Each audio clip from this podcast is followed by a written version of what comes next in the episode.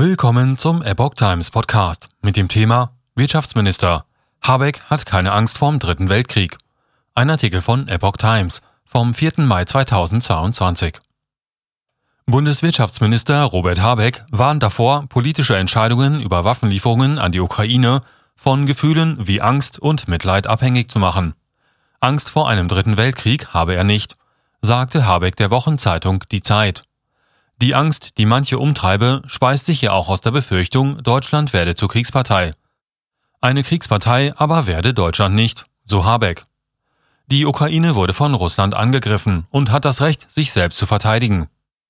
Ein Land, welches Selbstverteidigungsrechte ausübe, dürfe unterstützt werden, sagte der grünen Politiker.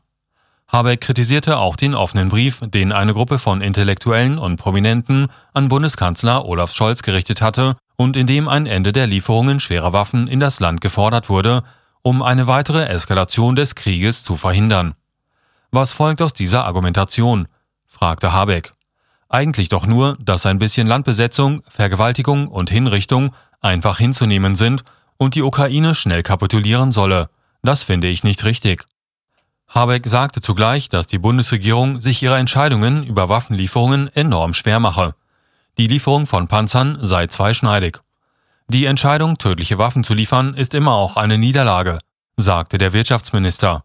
Wenn wir Entscheidungen treffen, ist die Frage, ob wir dadurch Kriegspartei werden können, immer eine, die gewogen wird.